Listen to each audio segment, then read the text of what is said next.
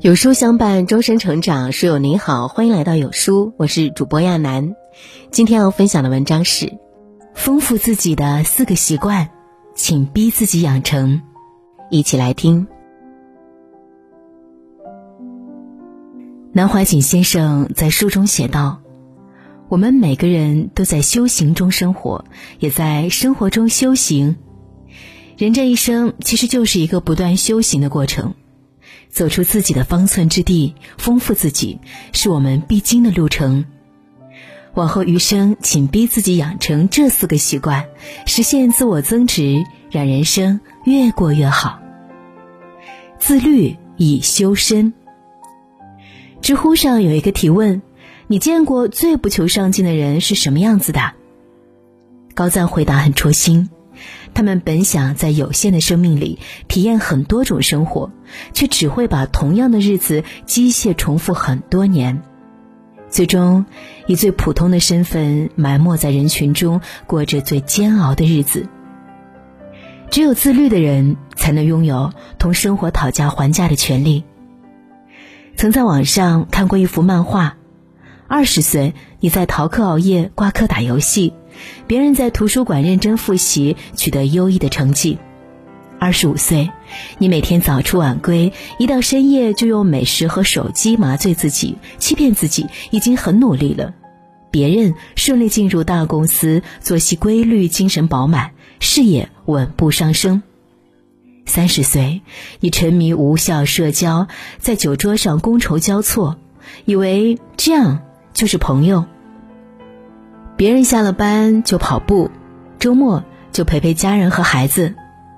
四十岁，你无数次跟家人保证要戒烟，但总以工作压力大为借口沉迷抽烟。别人陪孩子参加家长会，被误认为是哥哥。五十岁，你突发意外送进医院。才发现多处脏器功能损伤，平时的熬夜、抽烟、喝酒导致肺部严重感染，躺在 ICU 病床上，你悔不当初。而别人一家人外出游玩，欣赏沿途美景，享受天伦之乐。生活就像是一扇任意门，有些人推开这扇门，扑面而来的都是黑暗，生活的压力四处弥漫。而有些人跨过这道门，迎接他的是一束光。这个差距，就是在每一天的自律中逐渐被拉大的。很喜欢一句话：成年人最顶级的自律，不是逼迫自己做什么惊天动地的大事，而是脚踏实地的做好眼前的每一件小事。坚持运动，形象自律；读书、旅行、阅历自律。学会存钱，金钱自律；控制情绪，心态自律。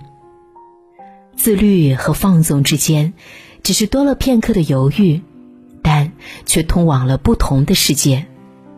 愿我们都能学会自律，在余下的生命旅程里，多一份喜悦和自我满足。自省以观己。王阳明说：“学须反己。”若图责人，只见人不是，不见自己非。习惯指责别人的人，永远也看不到自己的错误，更加改变不了糟糕的现状。自媒体作者居潇潇讲过这样一个故事：朋友小杨喜欢抱怨，每次他和大家见面，总要吐槽生活中的不如意。在一次聚会上啊，小杨像倒豆子般，一股脑的发泄出自己的牢骚。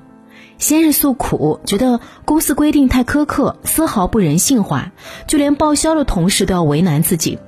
接着抱怨同事，一起做项目时没人指点他，小杨就觉得同事们不好相处，故意给自己穿小鞋。最后竟然连行业公认的标准都被他批评的一无是处。关系好的朋友委婉的提醒他，也许是你适应的还不够。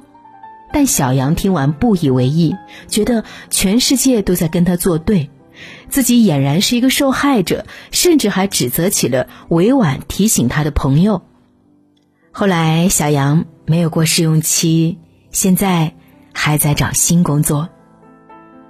可想而知，如果小杨不反省自己，无论再找多少份工作，都会面临相同的结局。古米在《人间几度》中说：“生活的刁难，并不是要你变得气急败坏，而是要你变得更加从容。很多时候，真正让我们感到重压的，并不是外界，而在于我们的内心。”面对看不惯的事情，倘若我们能少些抱怨，多些自省，也许就能逐渐找到对自己的掌控感。一座花园需要定期修剪杂草，才能芳香满园。人亦如此，定期反省，打理自己的精神绿地，才能清除杂念，而后游刃有余的应对生活。而未曾反省过的生活，只能始终在原地踏步。自学以长识。散文家刘烨元老师说：“人有两个胃，一个在下面是物质之胃，一个在上面是精神之胃。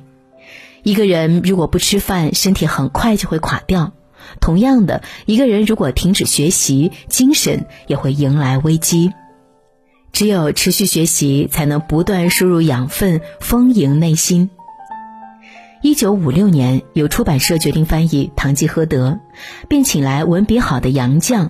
编辑说只需从英文版转译，但杨绛觉得转译不够原汁原味。当时四十八岁的他，竟然决定自学西班牙语，然后直译该作品。那段时间里，杨绛每天抱着字典，从零开始，一个单词一个单词的啃。有些时候参考资料太多，杨绛只能把书一本本摊在床上。就这样，日复一日的钻研，杨绛苦学了四年，终于掌握了西班牙语。后来，经历了各种运动，杨绛都始终未曾放弃，最终坚持了整整二十年，翻译了七十二万字。正是持续的学习，使得杨绛成为一代翻译大师。杨绛说：“人虽然渺小，但是人能学，人能自我完善。人的可贵在于人本身。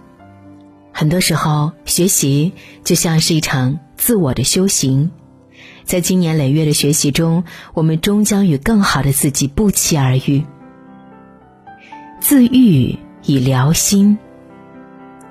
生活是一个人的兵荒马乱，很多时候，我们都是被推着往前走。”即便受了伤，也要学会自我修复，迅速调整到最佳状态。随着电视剧《隐秘的角落》的爆火，饰演朱永平的张颂文也火了。但纵观张颂文的演艺经历，就会发现，他也曾经经历过很长时间的低谷。刚入行的三年，他跑了七八百个剧组，但无一例外都被拒绝了，陷入到没戏可拍的窘境。有一次，他去试镜。当场啊就被副导演和投资人评头论足，这人一看就当不了演员，长得矮，还大脑门儿。张颂文听完这话，垂头丧气的离开，进了电梯，难过的一言不发。过了三四分钟，才发觉忘记按电梯楼层。在无数个没戏可拍的日子里，张颂文不断的告诉自己，明天会好的。一直到开拍《隐秘的角落》前十天，朱永平一角还未定下演员。当时制片人卢静找到他说：“宋文老师，怎么现在才找你？细节呀，我就不多说了。如果你不来，我真的没有信心。想不到谁演朱永平更合适，我真的很爱很爱你。”后来，张颂文火了，他在微博中写道：“成年人的世界没那么矫情。”一百次崩溃，也该一百次自愈。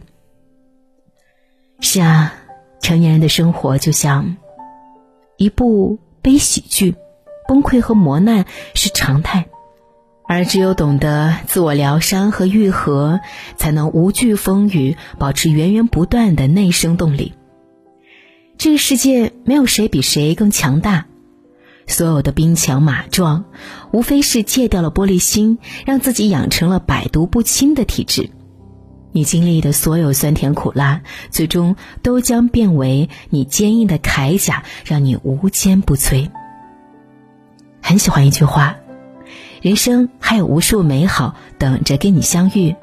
不要在最好的年纪活得最便宜，你得丰富，去感受，去起舞，去让自己变成珍贵的存在。只有持续丰富自己，想要的一切才会因我们而来。